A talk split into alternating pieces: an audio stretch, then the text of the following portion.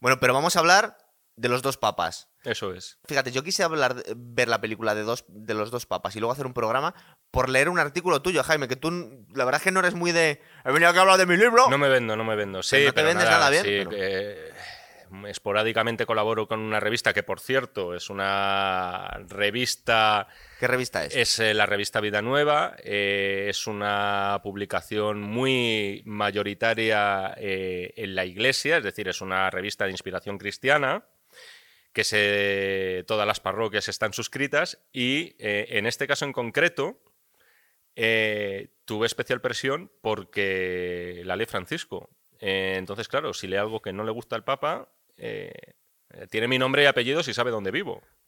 Claro. Lo que pasa es que no tiene tan buena prensa el papa aquí en España, por lo menos desde el sector más de derechas. El Papa Francisco. El papa Francisco.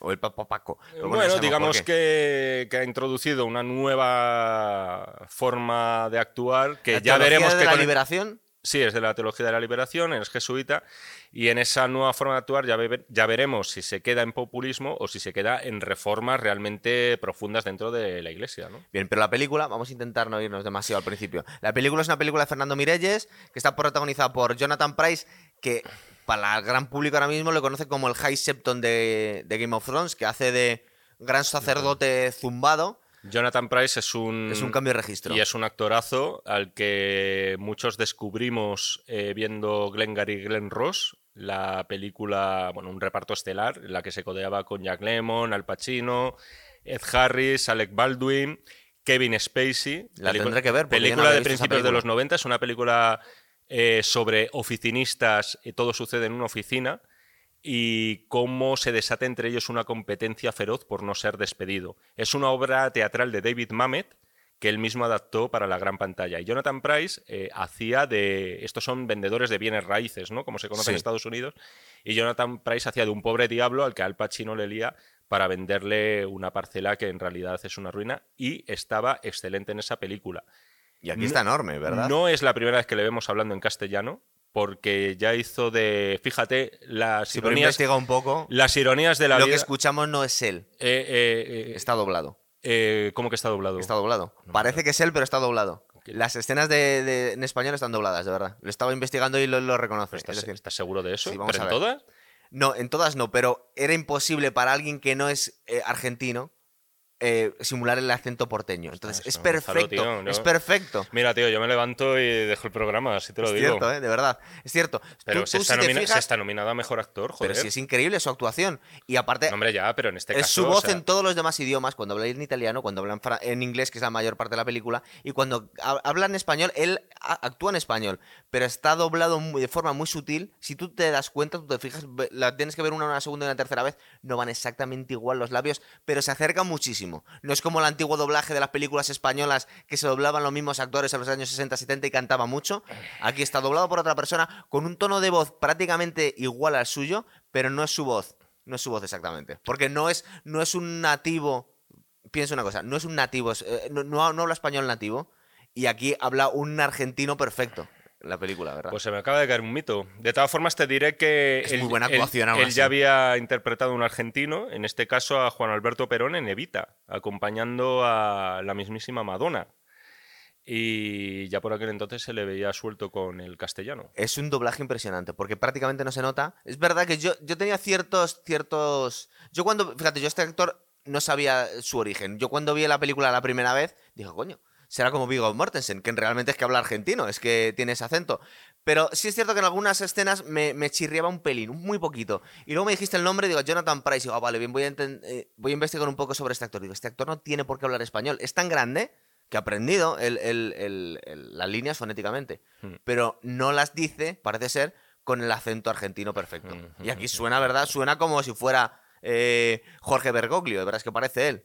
Es verdad que es un tono mm, quizá muy pausado, más pausado incluso que el del propio Bergoglio, pero no me había hecho sospechar esto. No sé, Gonzalo, o sea, es que ahora mismo estoy Te un poco cuadro, tío. Sí, sí, pues sigue, por favor. Y luego Anthony Hopkins, que a mí me encanta y aquí está increíble. De hecho, creo que la nominó para los Oscars, ¿verdad? Por esta Están los dos nominados. Eh, Jonathan Price también, ¿verdad? Sí. Están nominados los dos. Bueno, Y- no- tendría- luego, como nos machacan, yo te voy a decir lo que sé.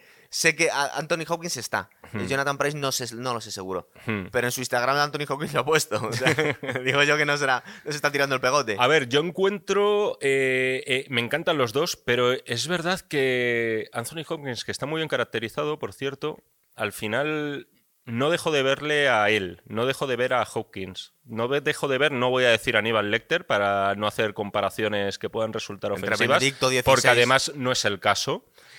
Pero sí que veo, por ejemplo, a aquel mayordomo Stevens de lo que queda del día, ¿no? ¿Sí?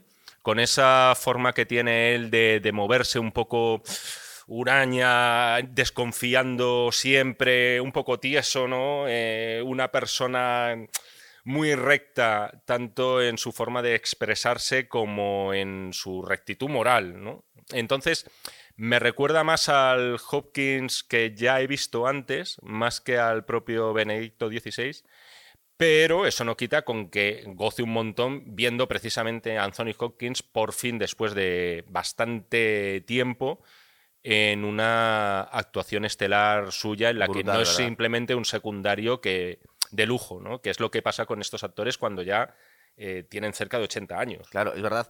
Vamos a ver, sí es cierto lo que dices de Anthony Hopkins. Anthony Hopkins es alguien que a mí me parece, pero uno de los grandísimos actores que hay, pero es verdad que siempre ves unos restos de su personalidad. No es Mm. alguien que cambie completamente y desaparezca detrás del papel, como podía ser este hombre Jonathan Price, que yo realmente es que yo ahora mismo igual le he visto muy de joven y no le, le ponía cara, yo solo le recordaba de Juego de Tronos. Pero eh, para ponernos un poquito, no somos expertos en la materia, o igual tú sí, porque como nos estamos sorprendiendo de aquí sobre la marcha, yo no sé muchísimo de- del cristianismo y del catolicismo hasta el punto de poder hablaros de los legionarios de Cristo Rey, de los jesuitas, de la teología de la liberación. todas Y estas que cosas. tampoco nos queremos meter mucho en esos Y que no fregados. queremos ¿eh? meternos en los fregados, que ya bastante fregados nos No metimos. nos vamos a engañar. Ya eh, nos metimos en Star Wars y hemos salido trasquilados.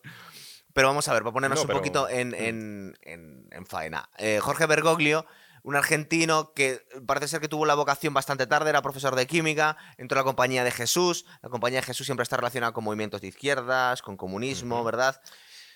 Siempre, ah, ah, de hecho, la Compañía de Jesús eh, fue expulsada de, algunos países que eran de religión católica. Siempre se la ha visto como una rama con cierta independencia de la Iglesia católica. Y con tendencias, incluso en algunas ramas marxistas, ¿verdad? Ha estado muy, muy Sí, muy involucrada en lo que ha sido la atención a los pobres y, bueno, o cosas que podemos ver reflejadas en el discurso de Bergoglio a día de hoy. ¿no? Eso es. Y Joseph Ratzinger, esto lo contrario. Era el sucesor de Juan Pablo II, la doctrina de la fe, es del de ese movimiento.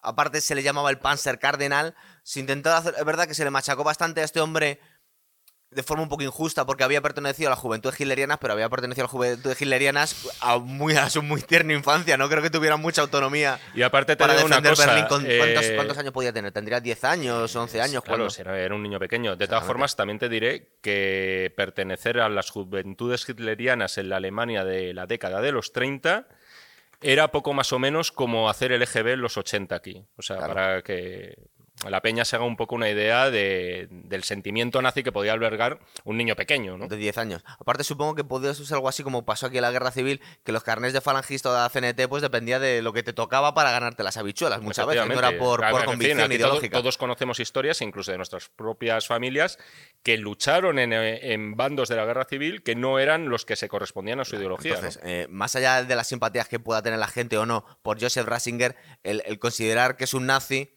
es un poco, un poco cogido por los pelos. Vamos a ver cómo. cómo- Mm. De todas formas, eh, eh, hay que decir que en esta película me parece que la referencia a eso es cero. Bueno, no, eh, hay un momentito, es curioso. Tú la tienes está- más reciente porque... Eh, acá, eh, hay un momento en el que está viendo un partido de fútbol de la selección argentina, todavía el Cardenal Bergoglio, sí. y se encuentra con otro argentino y gana y dice, ah, esto es maravilloso, gracias a Dios por el talento del Pipita.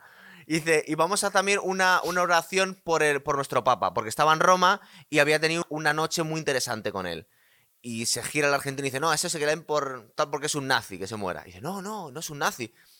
Pero yo creo que es la, la única referencia que nos hacen. Luego sí es verdad que hay momentos en los que nos cuenta eh, en esas conversaciones tan interesantes que tienen uno y otro que al principio se aborrecen. Mm. Luego parece ser que tiene- les une una amistad, no sabemos si es realista o no, porque está basado en hechos reales, pero no sabemos la licencia. No, que se ahora han si tomado quieres te hablo de eso. Claro, pero si él cuenta que él no es alguien querido. Yo no sé si tampoco ha sido una figura tan popular ahora mismo el Papa Francisco, porque es muy polarizante la, figura de él. Es, alguien muy considerado muy de izquierdas y mucha población católica del mundo no tiene por qué serlo. Entonces, igual no le ha abrazado con tanto, con tanto entusiasmo. Pero bueno, cuéntame, cuéntame.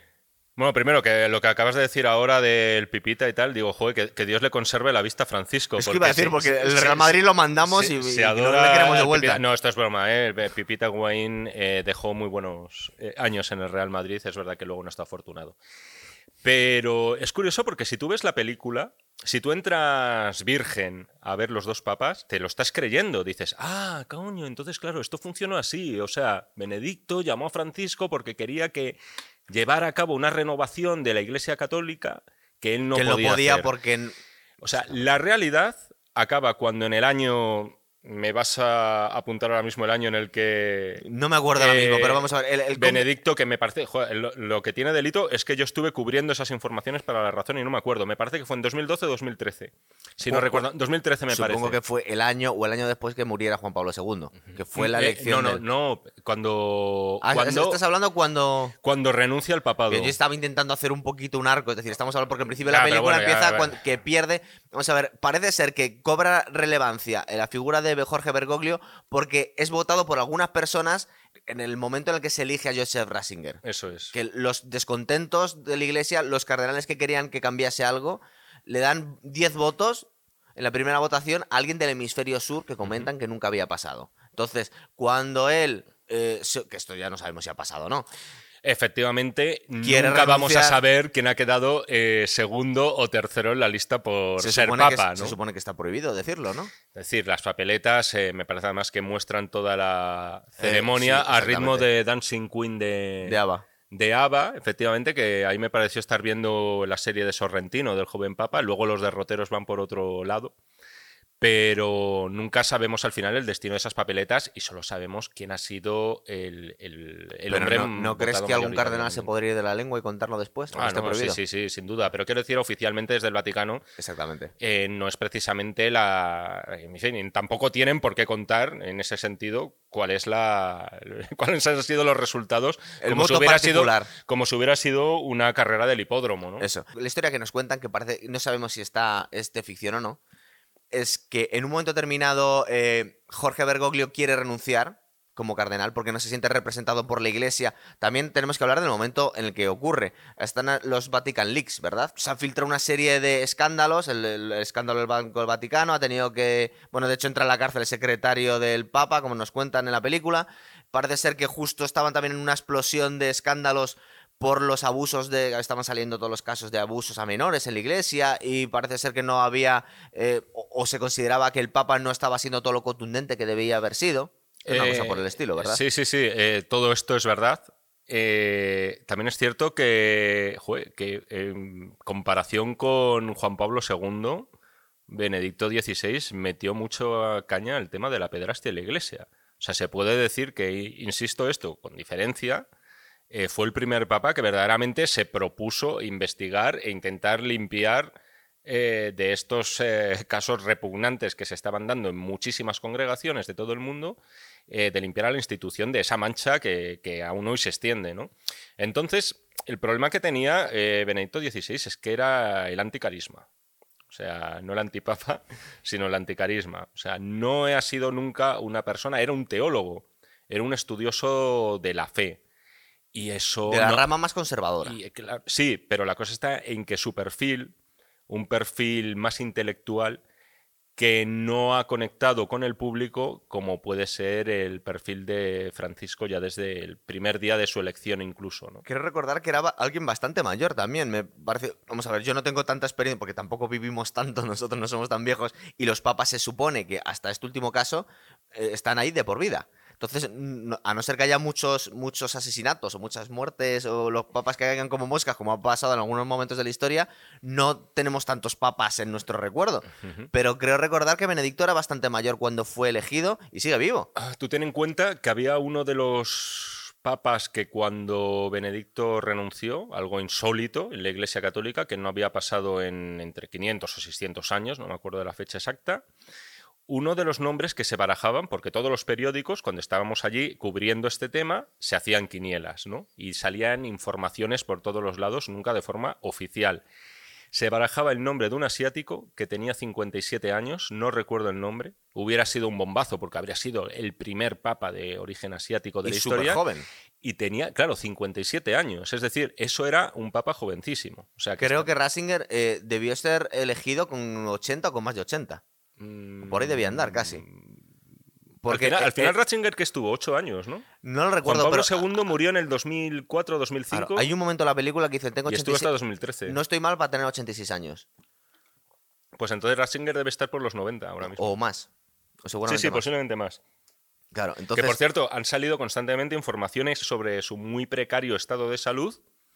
Eh, te diré que los periódicos siempre estamos eh, súper atentos a estas cosas porque efectivamente se ha dado un momento histórico en la que hemos eh, han convivido dos papas, porque en realidad no se puede hablar de Benedicto XVI como un expapa, según las normas vaticanas, estamos hablando de un papa emérito. Y entonces, como Juan Carlos. entonces las noticias alarmantes sobre el estado de salud eh, han venido y se han ido como el Guadiana, o sea, van y vienen y al final, mm, quiero decir, eh, ha, habido momentos en los que, insisto, han sido titulares de, en plan, tenéis que rezar por mí, cosas así por el estilo, como si fuera a dar su último adiós, y de momento y sigue. ¿eh? Claro, yo entiendo que cuando era alguien con poco carisma, que se había sido elegido ya muy mayor, eh, era muy complicado, digamos que lidiar con todos los problemones que tenía la iglesia en ese momento. Entonces mm. se vio abrumado y parece ser que, decidió. Él, yo creo que dijo por motivos de salud, pero no eran tan motivos de salud tan acuciantes cuando ha seguido vivo unos cuantos años más y no sabemos el de la salud que goza por una persona de que debe tener 90 o 90 y pico años ya. O sea que, que no, eh, está claro que no era que se estaba muriendo y no podía llevar a, cabo sus, funciones. No sabemos si la teoría de la película es cierta o no. Pero sí es verdad que seguramente fue que no podía con. le quedaba muy grande intentar resolver los problemas. De alguna forma le humanizó, ¿eh? Sí, ¿verdad? Eh, Alguien que tenía, que tenía una imagen muy, muy posiblemente era el último papa del que te podías esperar que iba a renunciar a llevar los designios de la iglesia. Y fue una noticia, yo todavía me acuerdo. O sea, es que la gente no daba crédito, no se lo creía. ¿Qué hay detrás de esto? ¿Qué, otro papa? Posiblemente no había nada más que el hastío de una persona de más de 80 años. Pero tampoco quiso dejarse manejar porque muchos papas, suponemos que cuando son, eh, tienen una edad muy avanzada y su salud está muy machacada, gobernarán otros en su nombre. Y él no quiso eso. Él cedió, no sabemos si cedió como la película, le había eh, confesado a Jorge Bergoglio que quería que él siguiera la, su estela alguien como él, parece poco realista, cuando era alguien muy conservador. Hasta ahora lo que hemos contado, eso ha sucedido. Claro. Que pueden ser fácilmente los cinco primeros minutos de película, Sí. Todo lo posterior es una mera invención de guion. Es decir, jamás sucedió. Y eso que está mezclado al final de la película con algunas imágenes reales. De, Sí, sí, efectivamente, porque hubo un encuentro de ellos en el Vaticano, pero si no me equivoco fue ya cuando Francisco pues, había sido designado papa. Pero efectivamente Benedicto XVI...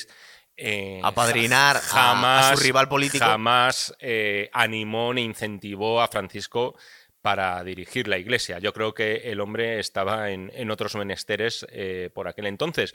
Pero dicho esto, el que no sucediera no lo deslegitima como trama. No. O sea, a mí me parece súper Es muy creíble y es muy creíble y aparte que la película es, una película muy bonita. Parece una buddy movie de esa que queríamos hacer algún día, ¿verdad? Efectivamente, yo lo que escribí, a mí me parece una... Al final, eh, si quieres, antes de entrar en eso, decir que la, que la película es básicamente el diálogo de estas dos personas, de dos hombres de Dios totalmente eh, en las antípodas en lo que se refiere a su forma de entender la religión e incluso a sus caracteres personales, pero que de alguna forma ese diálogo que establecen entre ellos eh, me parece sanísimo para cualquier religión.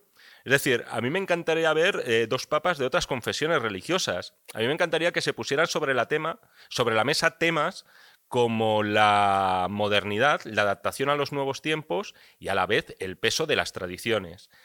Eso eh, lo vemos con mucha frecuencia en la Iglesia Católica y en películas que tienen a trasfondo de la Iglesia. Sin ir más lejos, hace poco vi El Exorcista y te encuentras algunos detalles, es verdad, te encuentras algunos detalles muy humanos sobre los sacerdotes que están implicados en esa trama. Y lo que me gusta de los dos papas es que veo a dos personas.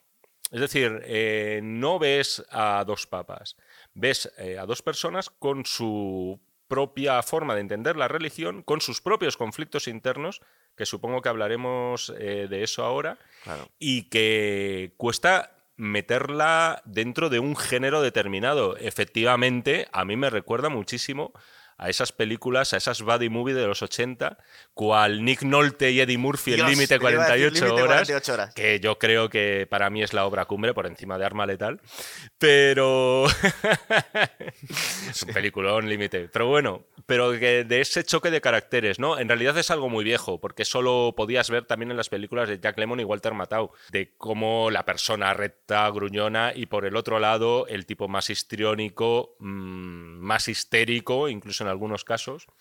Y de ese choque, pues ves una película que yo. a mí me arrancó varias carcajadas. a mí me encantó la película. Aparte, es una película eh, que ves. Eh, por ejemplo, en mi caso, yo no tenía el más mínimo interés en, el tema. Y me ha encantado la película. Es decir, mm. no, es, no, es, que tuviese especial interés en conocer la historia de los papas, ni, ni me atraiga excesivamente, pero es que es muy buena película. Es una película, aparte, muy entrañable, ¿verdad? Es muy bonita. Pero es curioso lo que estás diciendo, porque en un principio la película es así es alguien más, más intransigente y alguien como más bondadoso, o por lo menos pero luego vemos cómo va cambiando la cosa. Y el que es intransigente no es tan intransigente ni es tan, tan áspero ni tiene esa personalidad y el que, y el que tiene eh, esa visión más moderna y más cool con los tiempos luego al final no es tan... también es una, un alma atormentada, ¿verdad? Efectivamente, ¿no? Cada uno también lleva la máscara que ha querido llevar, eh, quizá en ocasiones para ocultar eh, los propios eh, fantasmas que les atormentan en el pasado. ¿no? En este caso es, es la hipótesis que maneja sobre Bergoglio, porque me ha parecido muy destacable que la película, de todos los, vamos a llamarles, eh, trapos sucios, que pudiera sacar de estas dos personas, se haya centrado especialmente en el supuesto colaboracionismo de Bergoglio con, la dictadura de Videla en Argentina. ¿no? Es verdad que seguramente era un poco más em, presentable centrarse en eso que en los abusos del Vaticano de los menores, porque ya digamos que iba a pero lo de Videla, tela, ¿eh? es decir, es un tema bastante jodido y, y de alguna forma la lección que te viene a dar la película es que no es lo mismo, qué simplista voy a ser, no es lo mismo predicar que dar trigo. Claro, es decir, eh, cuando ves que las cosas se ponen muy mal y tienes que dar la cara por la gente, es cuando se ve a, no voy a decir a los hombres, sino a las personas de verdad. Y en este caso lo que vienen a decir es, ¿hizo Bergoglio todo lo que, pudo? Eso es la, esa es la pregunta que, que se plantea uno al ver la película. Hombre, es alguien que ideológicamente no cambió, porque de hecho sigue siendo un referente para la izquierda y para... Pero estoy recordando otra cosa que habías comentado antes y que es un debate muy interesante. Es decir, eh, si... Y, era un poco lo que comentaba Anthony Hopkins metido en la, piel de Joseph Ratzinger. Si vamos cediendo y nos, y nos, vamos adaptando a los tiempos, al final, ¿qué queda? Efectivamente. Porque claro... Eh, Si las mujeres deben ser ordenadas sacerdotes, si los gays pudiesen casarse, si todas, si nos vamos saltando un dogma detrás de otro para adaptarlo a los tiempos, al final, ¿qué nos queda? decir, Yo siempre digo lo mismo. A mí la, religión católica me parece la más laxa de todas. O sea, en el, sentido de que eh, muchísima gente que se considera católica en realidad está a favor de todo lo que tú has mencionado. Es decir, no les parecería mal, muchísimos católicos no les parecería mal que mujeres eh, pudieran entrar en el sacerdocio o que incluso gente de orientación homosexual eh, pudiera tener un peso especial en la liturgia o por lo menos no ser expulsada. A mí siempre me ha sorprendido el papel que ha tenido la Iglesia para sobrevivir durante 2000 años. Adaptándose a Es decir, la Iglesia al final ha, sido como un, como un ente vivo de a su manera, ¿no? Que, ha buscado, como todo ente vivo, pues sobrevivir. Y eso es lo que ve eh, Benedicto en la película, insisto, en la figura de Francisco. No sabemos si la, vida real vio esto, ¿no? Eso no lo sabemos, ya te digo yo que no. Eh, no tiene pinta. no tiene pinta. Y ese cambio o esos cambios que están por llegar y que Benedicto desconoce y cuáles van a ser y posiblemente a él no le interesan mucho, sabe que él no los va a poder llevar a cabo. Claro, es un poco lo, Dicho sea esto, también... como la mitología que quedó después. También se dijo que Franco dijo: Yo no puedo traer la democracia, pero la tenéis que traer vosotros. no sé si creernos eso o no.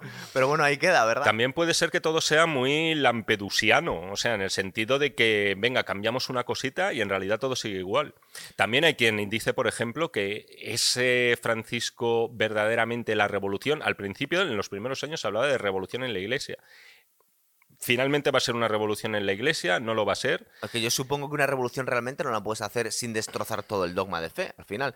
Con los años fueron adaptándose a los avances de la ciencia y fue adaptando. Es decir, por ejemplo, la Iglesia ahora mismo, hasta donde tengo yo entendido, no es contraria a los descubrimientos científicos. Digamos que los adapta a su dogma de fe, ¿verdad? Es decir, hace muchos años ya que, que aceptó la evolución. Entonces, bueno, de hecho. No es, no es tan estática. Lo que pasa es que, claro, que hay ciertas cosas que dirán, si cambiamos todo, al final, ¿qué sentido acaba de teniendo hecho, te esto? diré, y lo sé porque me tocó entrevistarle en una visita de España al, no me acuerdo ahora del nombre, eh, al, al, director de la, de la Academia Pontificia de las Ciencias. O sea, que quiere decir, incluso tienen eh, su rama científica. Si se lo contaran a Galileo ahora. a buenas horas. No, a, cabrones. a Giordano Bruno. A Galileo no le mataron. No. Fue a Giordano Bruno al que, al que quemaron en la hoguera. ¿eh? A ver, es verdad, lo vimos en Es, Cosmos. es verdad, es verdad, es verdad. Pero, es verdad que Galil- todo el mundo se ha quedado con que no, no, Galileo murió pues por sus cosas de, de la época. Pero no, yo sobre todo, eh, al hilo de todo esto que comentas, mm, con la lección que me quedo también es que eh, una, no voy a decir solamente la Iglesia Católica, una religión puede tener los más altos principios y querer siempre lo mejor para el prójimo, pero lo que no nos podemos olvidar es que al final eh, cualquier confesión religiosa y las instituciones que la representan la conforman personas, hombres o mujeres en muy Y poquitos de alguna casos. forma es una institución Y, política. de- y- se, y entonces, mismos. entonces hablamos de personas, y hablamos de personas que tienen sus ambiciones, que tienen eh, sus espinitas clavadas, que tienen, por supuesto, mm, su sentimiento altruista. No quiero decir con todo esto que, que todas las instituciones religiosas sean al final eh, un nido de, de gente avariciosa y que solo quiere trepar por el poder, pero que de alguna forma las religiones, mientras sean eh, dirigidas por personas como tú y como yo, al final están sujetas a, a los mismos pecados, ¿no? Es decir, Eso es, eso es. Bueno, entonces, eh, yo no sé si. Vaya speech que he hecho, macho. me iba a centrarme. No, pero que te ha quedado perfecto. Yo no quería centrarme demasiado en el Vatican Leaks. No sé si es lo que te acuerdas tú. Estaba recordando eh, algunas cositas que he tomado nota. Por ejemplo, en el momento del escándalo del Vatican Leaks, se estaba hablando de los legionarios de Cristo Rey, de un representante que se llama Marcial Mariel, mexicano. sí. Digamos que era fundador de toda esta corriente. Y que había. Luego se le Sí, acusó sí, de abuso bueno, a menores. Sí, bueno, sí, sí, tremendo aquello. fue, fue en aquel momento, ¿verdad? Yo no, yo no lo conocía mucho del caso, se lo, tengo unas notitas. ¿Tú no, te acuerdas no, de algo fue- más? fue- sí, sí. A ver, no, me lo acabas de recordar ahora, eh, pero fue de los gordos, ¿eh? No sé cuántos casos de abuso a menores había allí encerrados. pero- Incluso parece ser que pero había sido padre de algunos niños y había tremendo, abusado. tremendo, parece que había sido bastante, bastante chungo el asunto. Acaparó la prensa nacional e internacional. Pues Benedicto XVI se opuso a este hombre, de hecho le hizo, hizo que se le apartara de la iglesia, pero también se le ha acusado que lo hizo un poco, no sé si sea regañadientes, pero lo hizo un poco tarde y mal. Hmm. Un poco lo que se ha dicho siempre con, con los casos de abuso a menores de la iglesia, que lo ha acabado haciendo. No sabemos si realmente quería meterle mano a estas mm, manzanas podridas, pero por debajo de, por detrás de la cortina para que no se enterara nadie, para no Mm. perder adeptos, o, o si realmente era, no sabemos hasta qué punto. Est- Estas cosas son muy opacas siempre. Esto ¿verdad? que comentas, eh, estamos hablando de la parte final de la película. Sí. Bueno, Eh, en la parte final de la película, pero supongo que Bueno, es, es de- el momento en el que nos está contando Benedicto que está agobiado por las cosas, las noticias que están saliendo ahora. Que no es solo el caso del, del Banco del Vaticano, no me acuerdo ahora mismo cómo fue, pero sí nos cuentan que su secretario personal acabó en la cárcel. Hmm. Y eso todo se unía a su poca popularidad y a los casos de abusos de menores que se estaban rompiendo en aquel momento, claro. Ese para mí es el momento que todos esperan cuando ven la película, que es una confesión. Sí. Es decir, es la confesión, se confiesan mutuamente, de hecho, eh, Benedicto y, y Francisco, ¿no? Y entonces, eh, para mí esa es la, la conclusión de la tesis de la, de la película, ¿no? Eh, esa, esa puesta en común, ese yo no soy quien tú crees, ni tú eres quien yo creo que soy.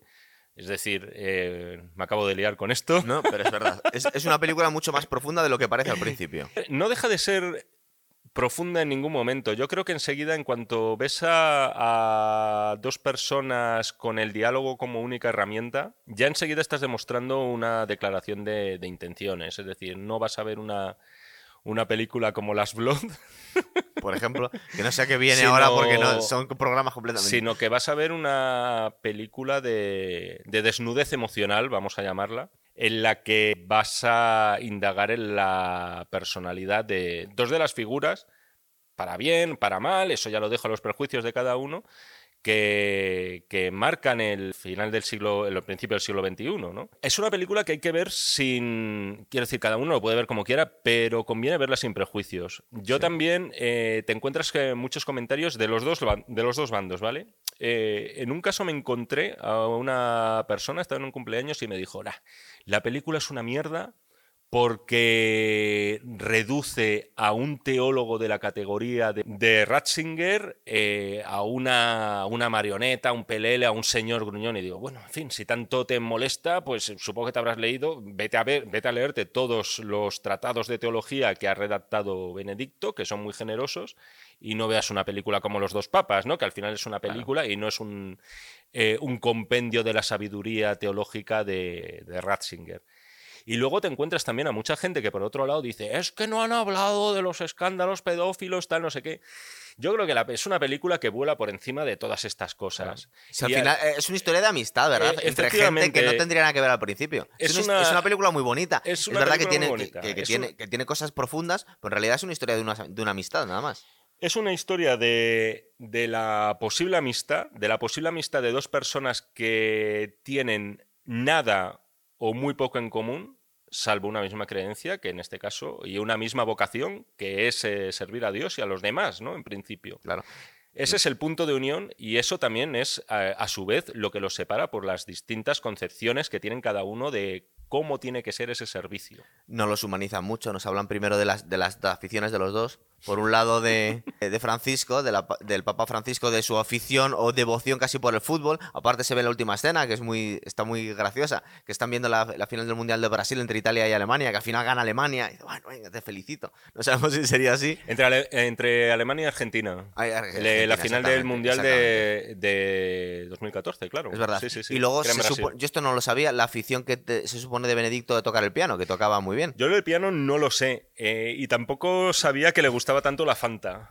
Y además de sabores. eh, De- de naranja. de, piña, ¿no? naranja Algo así. Era una, era una cosa Yo extrañísima. tampoco lo tío, sé. digo, Lo que sí sabemos es que Anthony Hopkins toca muy bien el piano. Toca muy bien el piano. Entonces igual lo ha metido aquí como, vamos a, una Puede ser. licencia artística. Pero de alguna forma son esos detallitos que, que, como tú bien dices, eh, te humanizan mucho a los personajes sin necesidad de que tengan que hacer muchísimo más, salvo intentar remedar a, a sus modelos originales, ¿no? Y yo por último, yo no sé si es realista el que hablen tanto en inglés. Supongo que es porque el, el lenguaje del cine ahora mismo universal y por otros actores hablan en inglés, con lo que está más cómodo, con lo cual era más cómodo hacerlo así. Es como, es como una película de ciencia ficción y dicen, ¿por qué todas las películas de ciencia ficción tienen gravedad artificial? Porque es mucho más fácil gra- grabarlas. Así ¿Estás que diciendo que podrían haberse marcado un Mel Gibson y hablar la película en latín, en por ejemplo? Hombre, en latín no creo que hable nadie, pero seguramente Ellos sí, joder. se supone que hablan en italiano en el Vaticano, ¿verdad? Sí, sí, sí, yo creo que se supone que sí. Y además otra cosa no, pero un papa, quiero decir, es una persona preparada. Es Claro, decir, no vas a ver un ni, ni de papa jamás. Entonces, un bueno, bacala de papa no creo que vivamos lo suficiente Espérate, para, espérate, para que, que, lo los tiempos cambian muy rápido. Por pero cierto, sí, pero eh, un, un argentino y un alemán no nos imaginamos por qué tienen que hablar tanto tiempo en inglés, pero bueno, Sí, porque sí, es sí, conveniente. efectivamente, ¿no? Por problemas de distribución. Exactamente. Al final la película ha tenido muy buena acogida y no te extraña cuando ves un poco los créditos de, de su director, Fernando Meirelles, que no sé si tú te acuerdas de La Ciudad de Dios. sí. Ciudad de Dios, Uf, peliculón qué sobre buena, las ¿eh? favelas de- Sí, del año 2002, me parece. Era una película además muy deudora del cine de... Era como el cine de Scorsese, es decir, como la mafia neoyorquina, pero llevada a las favelas de, de Río de Janeiro. Cierto. Y es un tipo de, de trayectoria interesante. Forma parte de estos eh, directores sudamericanos que nacieron con este siglo, como, como Guillermo. Bueno, Guillermo del Toro es un poquito anterior, pero también Alfonso Cuarón, ¿no? Al que vimos hace nada, eh, bueno, triunfando con Roma y antes con Gravity, ¿no? Que vaya, Y- vaya cambio de. Y, Madre de Dios. en fin, bueno, sí, eso es otro programa. Pero Meirelles es un tipo peculiar. Tiene también una adaptación de- del ensayo sobre la ceguera de Saramago. La película se llamó... ¿Hay una película de eso? Hay una película con un reparto cojonudo, tengo que decir, que me perdonen Me lo vas los a decir, le voy a oyentes. echar un ojo, porque el libro me encantó. Eh, el libro, el, el libro eh, a mí también me encantó y de hecho, o sea, eh, cuando se estrenó la película dije, tengo pendiente leerme ensayo sobre la ceguera. La película tiene como unos 10 años. Julian Moore y el señor Hulk, que me vas a recordar ahora mismo su sabido- nombre, el último Hulk. Eh, me acuerdo el nombre de este hombre. Eh, nos van a que matar además encima. nos es- van a matar ese. es un de pedazo Marvel. es un pedazo de actor, efectivamente. Además, joder, es buenísimo. Además, es un tipo con mucho carisma. A mí me, me gusta mucho verlo Me en películas, ese me señor. estoy acordando de Eric Bana, me estoy acordando de Edward Nada, Norton y no, me estoy acordando del Nos último. falta ese. Pues bueno, tiene ese reparto. También salía Da- de Danny Glover y es una película muy cruda, también te aviso. ¿eh? Pero es que el libro lo El, es. el libro era bestia, pero es que la película no lo dulcifica para nada. y está bien la película. Es una experiencia de para pasarlo mal, o sea, es decir, de, de sufrir un poquito, porque al final se apuntó un poco a la moda de las películas de virus, ¿vale? Solamente que en vez de causar zombies, lo que causa es una ceguera a nivel internacional. Y es una película muy bestia, ¿eh? O sea, es una... Gael García Bernal sale también. Puedo citar a todos los actores, menos al que estoy buscando, que se me ocurrirá en No cuanto acordamos. acabe de hablar y te cedo a ti la palabra. No, no, pero bueno, no, no, yo tampoco lo recuerdo. De todas formas, yo creo que con esta película, más allá de recomendaros que la veáis, porque no es una película que mucha gente saldría de ellos verla, eh, por la temática, pero... No, pero sorprende mucho a la gente. ¿eh? ¿Verdad? A Y, sorprenderá mucho a la gente joven que quiera verla, insisto, desde una mirada menos prejuiciosa de la que pudiera albergar hacia la iglesia y la iglesia católica en este caso. Porque la, y- la y- iglesia y la religión en realidad es, el, es como el, el lienzo, pero la historia es de otra cosa, ¿verdad? Sí, sí, sí, sí, efectivamente. La historia es sobre responsabilidades, sobre valentías, sobre muchísimas cobardías también, y sobre dos personas cuyo trabajo, y entendiendo su, por trabajo su labor profesional, eh, puede escapar al entendimiento de prácticamente la mayoría de- del mundo, ¿no? Eso es. Muy bien, pues yo creo que lo vamos a dejar aquí. Sí, pero no hasta que no me acuerde del nombre, tío. Bueno, pues ahora editamos y lo volvemos a poner Venga, luego.